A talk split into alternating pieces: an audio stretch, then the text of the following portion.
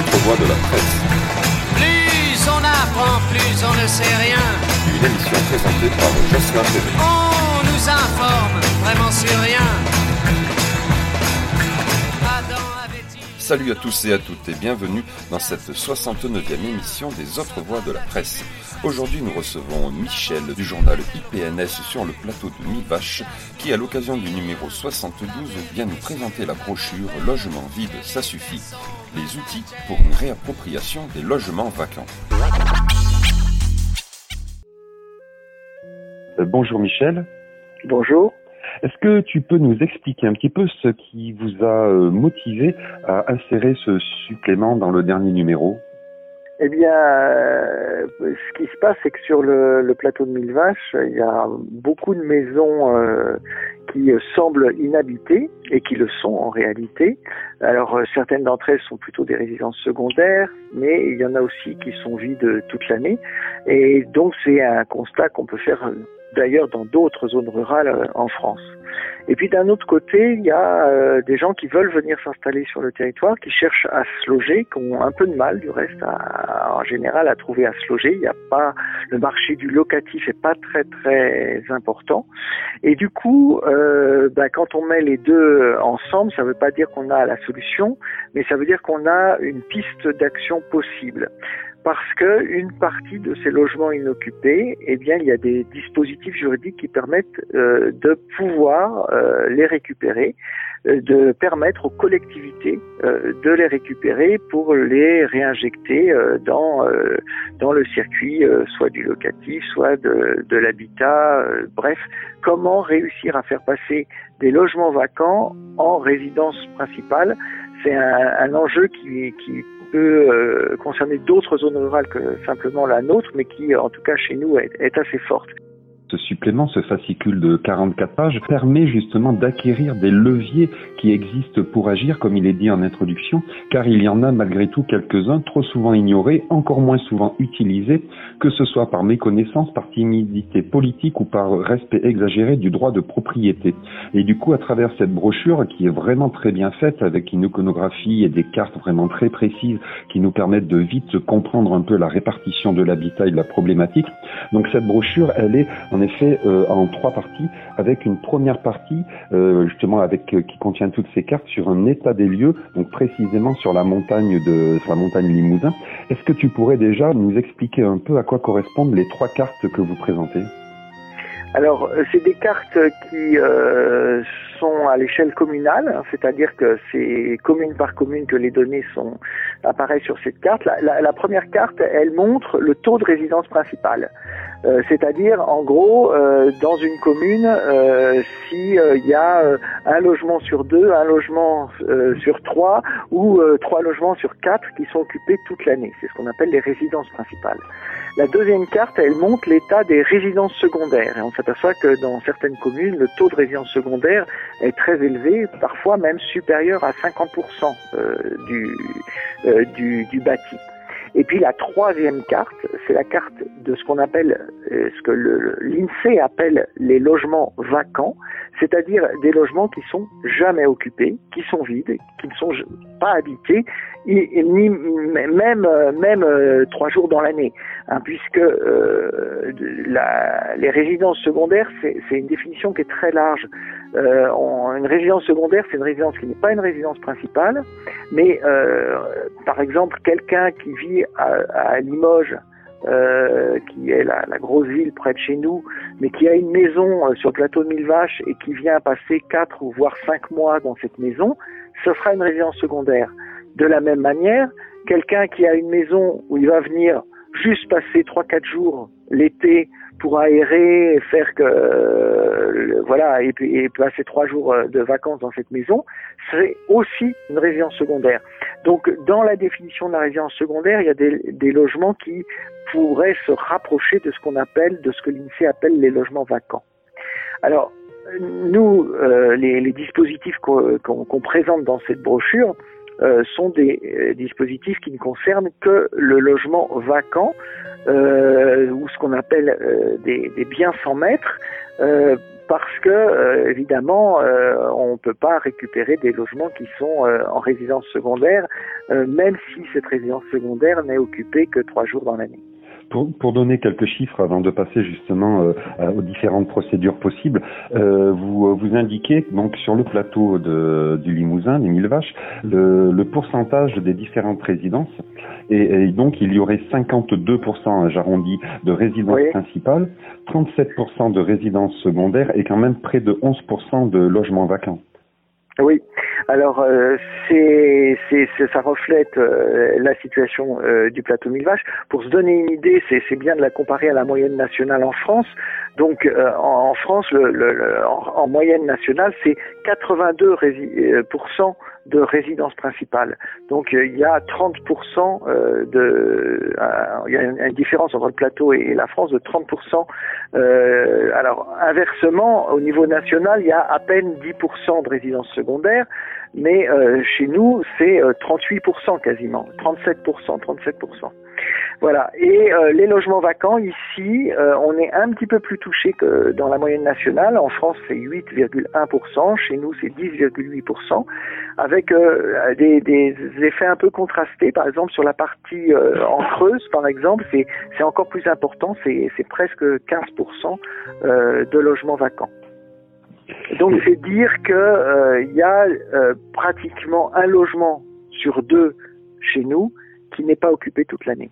Alors souvent, ce qui se passe, euh, c'est que bah, quand on cherche à se loger ici, euh, ben, on repère les maisons qui sont euh, inhabitées, qui pourraient être éventuellement acquises, et que ce soit des collectivités du reste ou que ce soit des particuliers, on va sur le cadastre, on cherche le nom du propriétaire, on appelle le propriétaire et on lui dit bah, est-ce qu'éventuellement vous seriez prêt à vendre, etc. Si, si le, bien n'est pas déjà sur le marché. Et de temps en temps ça marche. Quelqu'un qui se dit bah finalement cette maison n'y va jamais, on, a une, on doit quand même payer les taxes foncières tous les ans, même si elles sont pas très élevées. Bon, bah, ma foi, euh, vendons. Mais euh, et les dispositifs qu'on qu'on présente dans la brochure euh, s'adressent à, un cas euh, différent, c'est-à-dire au cas où soit il n'y a pas de propriétaire, soit où le propriétaire a manifestement abandonné son bien, c'est-à-dire il ne s'en occupe pas, il n'y vient jamais, et dans ce cas-là, on peut actionner des procédures. Alors c'est pas un particulier qui va actionner la procédure, c'est pas euh, le futur acheteur, mais c'est la collectivité. Et donc, en l'occurrence, la commune qui peut activer ces dispositifs. Et donc, avant même d'activer ces différents dispositifs, vous précisez également euh, les, outils qui aident à affiner la recherche justement pour savoir quel est l'état de ces logements, s'ils sont euh, justement des, résidences secondaires ou des, bâtiments abandonnés. Et donc, parmi ces différents outils, donc il y a celui dont tu viens de parler qui a le cadastre, mais euh, il y a également le recensement général et je ne savais pas qu'il existait une commission communale des impôts directs euh, qui pouvait également fournir des informations. Donc il y a déjà tout un travail en amont à faire pour, euh, en gros, déterminer euh, à qui appartient le logement s'il a encore un propriétaire. Oui, tout à fait. Alors en, théorie, en théorie, les préfectures sont chargées de manière légale d'assurer une veille de ce qu'on appelle les immeubles présumés vacants et sans maître et de les repérant avertir les communes de l'existence de ces biens sur leur commune. Hein, donc euh, c'est un travail que, toutes les préfectures doivent faire, mais que dans la réalité, parce qu'il n'y a pas forcément assez de personnel pour s'en occuper dans toutes les préfectures, que dans les réalités, toutes les préfectures ne font pas. Parfois, elles le font de manière plus ou moins irrégulière, euh, mais par exemple, nous, euh, dans notre cas, on, on, a la, on, est sur euh, trois préfectures. Bah, la préfecture de la Creuse l'a fait l'année dernière et a averti certaines communes de l'existence de biens euh, présumés vacants et sans maître. Mais comme elles le font pas toutes et qu'elles le font pas systématiquement, effectivement, il faut, si on est dans une commune, il bah, faut regarder le cadastre, faut regarder le recensement. Euh, la, commission communale des impôts directs, qui est, effectivement euh, euh, chargée de mettre à jour les, références pour les impôts, c'est-à-dire c'est la commission qui dit, bah, euh, Monsieur Intel qui avait une toute petite maison sans chauffage central, maintenant il a agrandi sa maison puisqu'on a, y a eu un, un permis de construire qui lui a été accordé, il est passé au chauffage central, donc du coup il va rentrer dans une autre catégorie pour les impôts. Donc ça veut dire que ces gens-là, euh, cette commission-là, elle sait à peu près comment évolue le, la, la, situation euh, de, de l'immobilier sur la commune. Et donc, c'est typiquement le lieu où, où, où, les gens savent très bien que ah ben, la maison de Madame Attel, ça fait quoi? Ça fait quatre ans qu'elle est plus habitée, elle est décédée, ses enfants ne viennent même pas en vacances. Euh, voilà. donc, c'est vraiment des lieux comme ça qui permettent de, de, de repérer les logements vacants. Et puis, euh, on peut aussi faire des exercices euh, qui, à l'initiative d'une association, d'un groupe d'habitants, etc., qu'on a qu'on a fait ici dans, dans, plusieurs communes. C'est de faire ce travail avec, on, on, en a une illustration dans, dans la brochure, page 20 et 21, où on prend le cadastre et puis, euh, bon, bah, vous savez, dans les petits villages de 200, 300, 400 habitants euh, comme les nôtres, euh, tout le monde connaît un petit peu tout le monde. Donc, si on se met autour de la table une vingtaine, une quinzaine de personnes, on sait très vite, ah bah, ce logement-là, oui, effectivement, il n'est pas habité du tout. Celui-là, euh, bah, si, si, ça, c'est une résidence principale, c'est chez Monsieur Appel. Ça, eux, ils viennent en vacances, ils viennent pas très souvent, mais c'est une résidence secondaire. Bon, celui, celui-là, il est inoccupé. Celui-là, il est inoccupé. Voilà. Et comme ça, on peut repérer euh, assez facilement euh, les, les, les, logements vacants. Et donc une fois que vous avez euh, fait ou que ce recensement entre guillemets a été mené, quelles sont les différentes procédures qui existent pour récupérer l'usage de ces biens? Alors, et on a présenté dans dans cette brochure cinq dispositifs, cinq procédures, en sachant que elles sont pas toutes du même ordre. Et on a insisté particulièrement sur deux d'entre elles euh, qui sont sans doute les plus faciles à mettre en œuvre et euh, qui euh, sont du ressort directement de la commune. Alors, la, première, c'est ce qu'on appelle les biens sans maître. Les biens sans maître, c'est une procédure qui permet de vérifier qu'un logement n'est plus habité, qu'il n'y a plus d'impôt qui est payé sur ce bien depuis euh, une période de 30 ans, euh, et donc en gros, il n'y a plus de propriétaire. Il n'y a plus personne qui s'en occupe, et même si sur le cadastre, il y a toujours un nom, de fait, ce nom-là euh, est périmé d'une certaine manière, c'est-à-dire que la personne ne paye plus d'impôts, elle ne vient plus, etc. Et à ce moment-là, ce bien-là, au bout de, de, de, cette période de 30 ans, eh bien, elle peut être récupérée par la commune euh, directement, un transfert de propriété. Alors évidemment, euh, il y a une procédure qu'il faut respecter. Il ne s'agit pas juste d'aller voir ce cadavre, de dire tiens, euh, là il y a, y a, un bien qui depuis 30 ans ne, ne, ne, ne rentre plus de taxes. Euh, ça y est, ça devient la propriété de la commune. Donc il y a une procédure très précise qu'on qu explique. Alors je ne veux pas rentrer dans les détails euh, ici, mais euh, il faut faire une, euh, une annonce, afficher l'annonce, faire circuler que on a repéré ce bien euh, et attendre qu'un éventuel euh, propriétaire se manifeste. Et donc il y a des délais de quelques mois hein, pour euh, faire tout ça, mais c'est relativement simple puisqu'il s'agit juste d'informer en, en, publiant cela sur, sur les, à la mairie, hein, en affichant les, le constat de bien s'en mettre. Et si personne ne se manifeste, il n'y a aucune réaction au bout de six mois, eh bien, le, le, bien est confirmé comme étant sans maître et à ce moment-là, la commune va procéder à l'acquisition du bien, c'est-à-dire l'incorporer au domaine de la commune. Et là, c'est pas uniquement de la théorie, parce que vous donnez donc euh, des exemples dans les communes de Saint-Martin-Château et euh, la Ville-à-Dieu. Qu'est-ce qui s'est passé exactement sur ces euh, deux communes? Alors, à Saint-Martin-Château, euh, l'histoire est, est, la suivante. Du reste, on voit la photo de la maison, euh, page 25, de la fameuse maison de Saint-Martin-Château. Il y a des gens qui cherchaient, à, comme je, je, je, ça arrive souvent, qui cherchaient à, à s'installer, à acquérir un bien sur la commune, et ils repèrent cette maison qui est manifestement vide, dont les, les carreaux sont cassés, euh, qui n'est plus habité depuis très longtemps.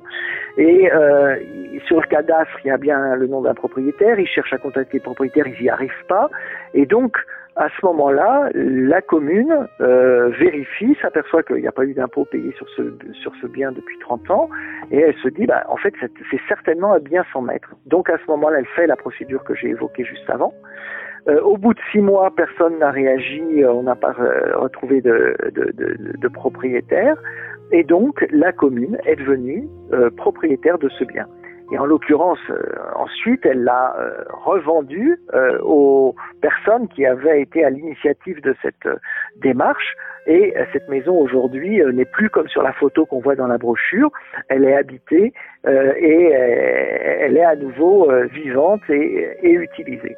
Mais ce qu'on voit bien avec cet exemple de, de, de Saint-Martin-Château, c'est que si la commune avait fait la démarche et s'était retrouvée avec un bien euh, sans projet, bon ben euh, c'était une ruine qui euh, passait d'un propriétaire absent et inconnu à une propriété communale. Donc il faut qu'il y ait derrière un peu le projet euh, d'en faire quelque chose, évidemment, parce que sinon, ça n'a pas beaucoup d'intérêt que euh, changer la propriété d'un bâtiment si on fait rien euh, pour le rendre euh, évidemment habitable, habité, etc.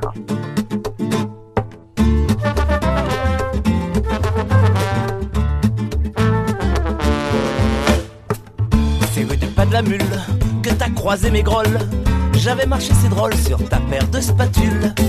Et c'est en majuscule que j'ai eu l'idée folle d'écrire sur le sol mon envie ridicule. Je voudrais attacher ma chaussure à la tienne, le temps d'un bout chemin.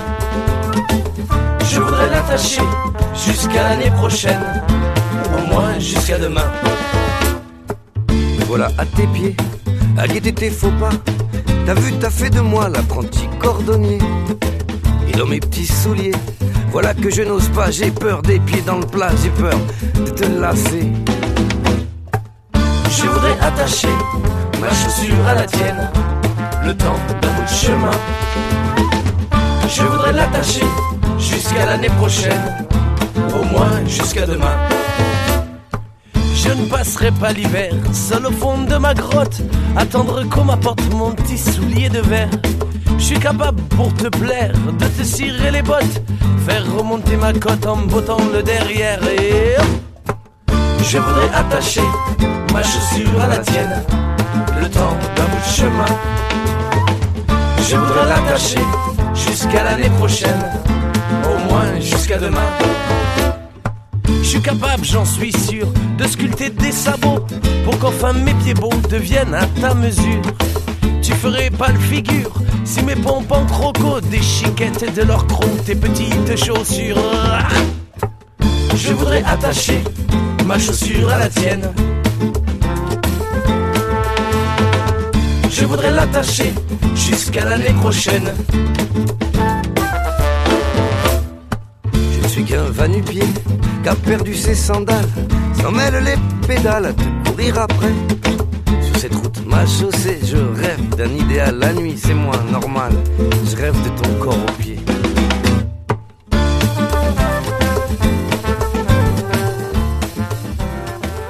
Et dans les autres procédures donc euh, possibles, hein, là donc c'était le cas où le bien est 100 mètres et euh, donc où la commune peut engager une, procédure.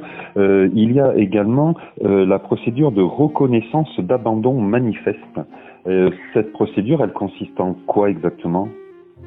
Alors cette deuxième procédure, donc après les biens 100 mètres, c'est que là il y a un maître, c'est-à-dire il y a un propriétaire qui est identifié qui est connu, mais ne s'occupe plus de son bien.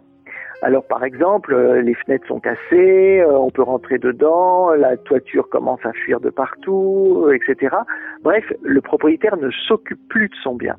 Alors à ce moment-là, il y a une procédure qui vise à faire que le propriétaire s'occupe à nouveau de son bien, c'est-à-dire cesse de, le laisser en état d'abandon. Donc la commune, d'abord, doit euh, caractériser euh, ce qui fait que c'est euh, en état d'abandon. Donc elle va dire que, par exemple, euh, les, gouttières sont, déboîtées, que les fenêtres sont ouvertes et que n'importe qui peut rentrer dedans, etc. Et elle va mettre en demeure le propriétaire d'agir. C'est-à-dire, elle va lui dire, vous avez un bien, vous ne vous en occupez pas. Éventuellement, ce bien peut, du reste, euh, euh, poser des problèmes de sécurité sur la commune, mais ce n'est pas absolument obligatoire. Hein. Euh, ça, c'est une autre procédure qui s'appelle l'état de, péril, en état de péril, mais on n'en parle pas. C'est une autre procédure et c'est plutôt pour reconnaître quand la, maison présente un danger pour les, riverains.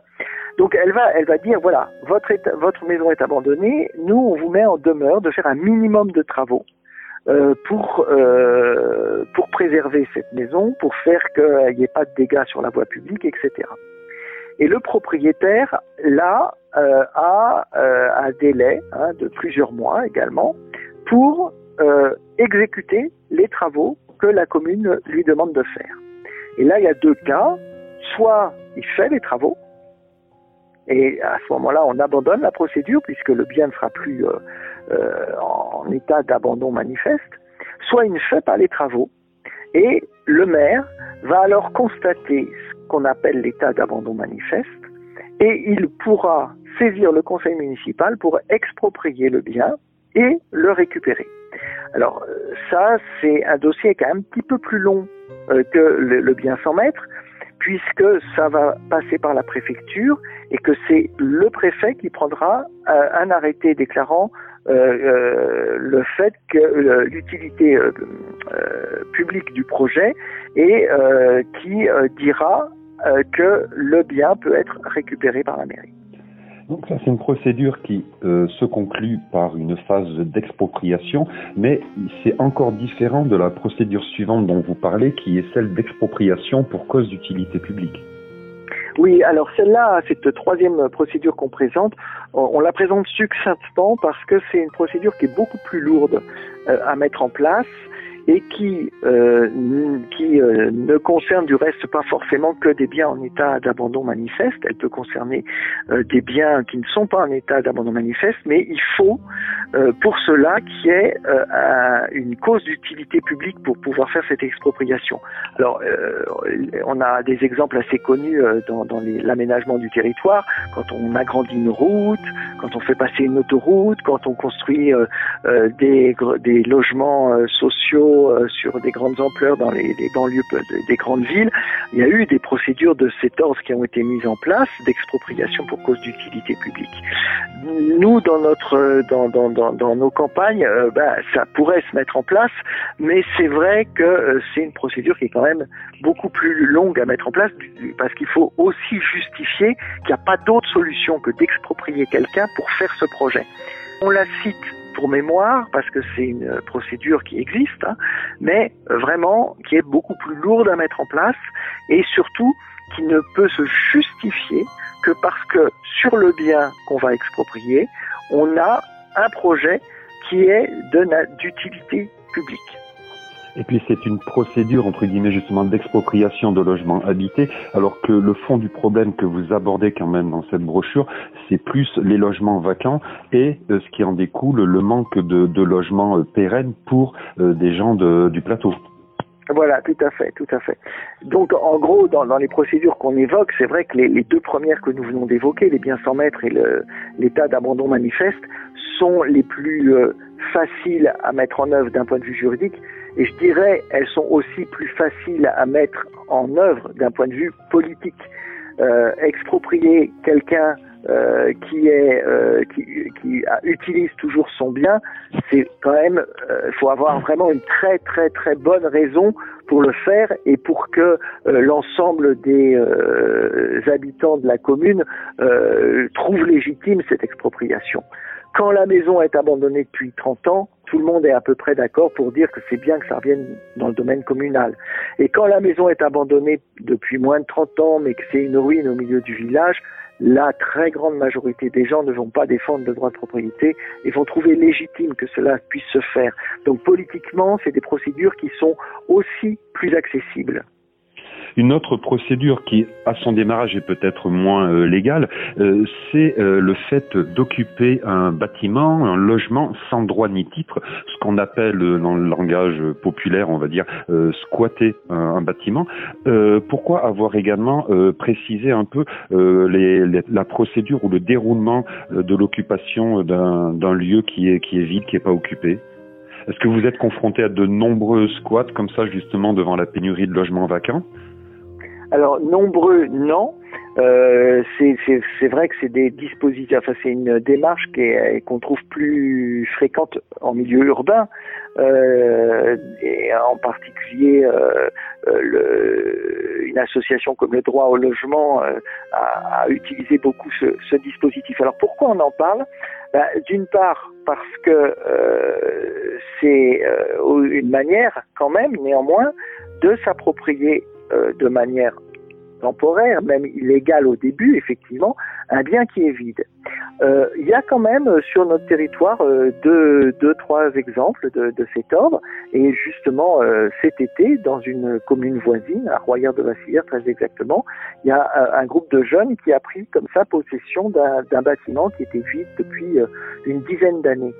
Euh, c'était un, c'est un ancien hôtel euh, dans, dans, dans, le cœur euh, du, du, bourg de Royère de la Civière qui était vide, qui était fermé. Et ben, ces personnes se sont installées dedans avec du reste le projet d'y, faire différentes activités, d'y habiter à terme, etc. Et souvent, ben, je veux dire, si, si on téléphone au propriétaire en lui disant est-ce que vous voudriez bien louer, il dit non. Euh, est-ce que euh, on, peut on pourrait venir habiter Il dit non. Et donc, d'une certaine manière, c'est constater que euh, le bâtiment est inutilisé, et donc, eh bien, on en prend possession parce qu'il y a besoin de ce bâtiment pour loger, pour loger quelqu'un. Donc, c'est ce qu'ils ce qui, ont fait, à, ce qui a été fait à Royer de Vassilière. Ce qui est intéressant avec ce dispositif, c'est que souvent, enfin dans un certain nombre de cas, et c'est un peu dans cette optique, c'est pour cela aussi qu'on l'a mis dans cette brochure, c'est que c'est aussi le moyen de débloquer une situation obligée, euh, enfin euh, disons euh, forcer un peu la main d'un propriétaire pour faire quelque chose d'un bien dont il ne faisait rien. C'est-à-dire que quand le bâtiment est squatté, au bout de 48 heures, ses occupants ne peuvent pas être délogés comme ça. Hein. Il faut faire une procédure judiciaire. On n'envoie pas les gendarmes, le propriétaire téléphone pas la gendarmerie en disant mettez-les-moi dehors. Ça passe par une procédure judiciaire, donc c'est un petit peu long. Voilà, c'est une procédure. On peut pas le faire n'importe quand dans l'année, euh, et, etc., etc. Donc il y a des, une fois qu'on a occupé un bâtiment, qu'on l'habite, il devient votre habitation en quelque sorte, et donc on ne peut pas vous en déloger euh, aussi facilement que cela. Mais c'est donc aussi le moyen de dire au propriétaire, bah, écoutez, votre, logement qui était vide depuis 10 ans, aujourd'hui il sert à, à quelqu'un, il sert à des personnes qui y habitent, et donc ça peut permettre au propriétaire de euh, dire bon bah quitte à ce qu'il y ait quelqu'un qui soit dans mon logement, je vais lui demander un petit loyer et je régularise la situation. Ou de dire euh, ou faire que le propriétaire se dise bah, bah ce logement que je voulais dont j'avais plus grand chose bah finalement maintenant il y a quelqu'un dedans je vais leur proposer de le vendre et s'ils veulent me l'acheter bah tant mieux comment est-ce qu'on peut se procurer le numéro 72 d'IPNS et particulièrement cette brochure? Alors, euh, ben, on peut on va sur le site d'IPNS et puis on peut demander à ce que la brochure euh, vous soit envoyée. C'est une brochure qui a été euh, éditée, qui, qui, que nous nous avons, qui a été joint à, à numéro 72 d'IPNS pour l'ensemble des abonnés, mais c'est une brochure qui a été éditée en plus grand nombre d'exemplaires de manière à être diffusée largement sur le territoire de Plateau de Vache et au-delà.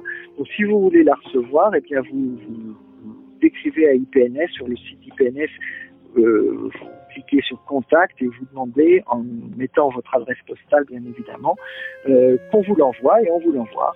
Euh, le but, c'est que cette brochure soit diffusée au maximum surtout que ceux qui vont la lire euh, sachent l'utiliser, la présentent euh, aux, élus de leur commune en leur disant euh, voilà, il y a ça qui existe, n'hésitez pas à vous saisir de ces dispositifs si cela peut permettre de récupérer au bénéfice de tous, c'est-à-dire de la collectivité, des biens qui sont aujourd'hui inutilisés.